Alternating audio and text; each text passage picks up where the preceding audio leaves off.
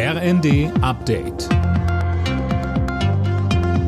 Stündlich neu. Auf den Punkt informiert.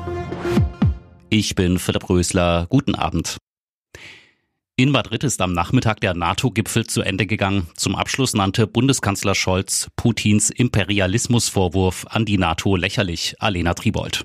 Tatsächlich ist es Putin, der Imperialismus zum Ziel seiner Politik gemacht hat. Die NATO ist eine defensive Allianz und für niemanden eine Bedrohung, sagte Scholz.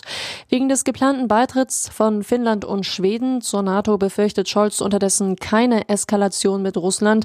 Putin habe sich damit abgefunden, heißt es. Scholz versicherte, dass sich beide Länder auch schon jetzt auf den Schutz des Bündnisses verlassen können. Die russische Armee hat sich von der ukrainischen Schlangeninsel zurückgezogen. Moskau spricht von einer Geste des guten Willens, um Getreideexporte zu ermöglichen.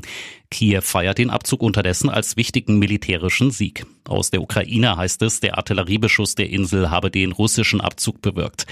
Die Insel im Schwarzen Meer gilt als strategisch wichtiger Posten, um die Seewege zu überwachen. Wer sich mit seinem Geschlecht nicht identifizieren kann, soll es im Ausweis künftig einfacher ändern können.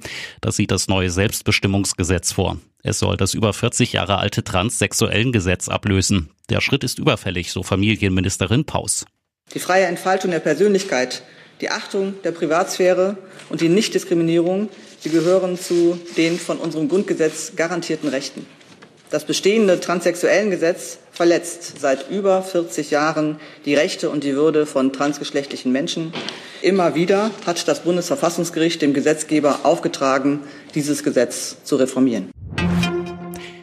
Das 9-Euro-Ticket hat die Erwartungen der Verkehrsunternehmen im ersten Monat übertroffen. Bis jetzt wurden rund 21 Millionen Tickets verkauft, heißt es vom Verband Deutscher Verkehrsunternehmen.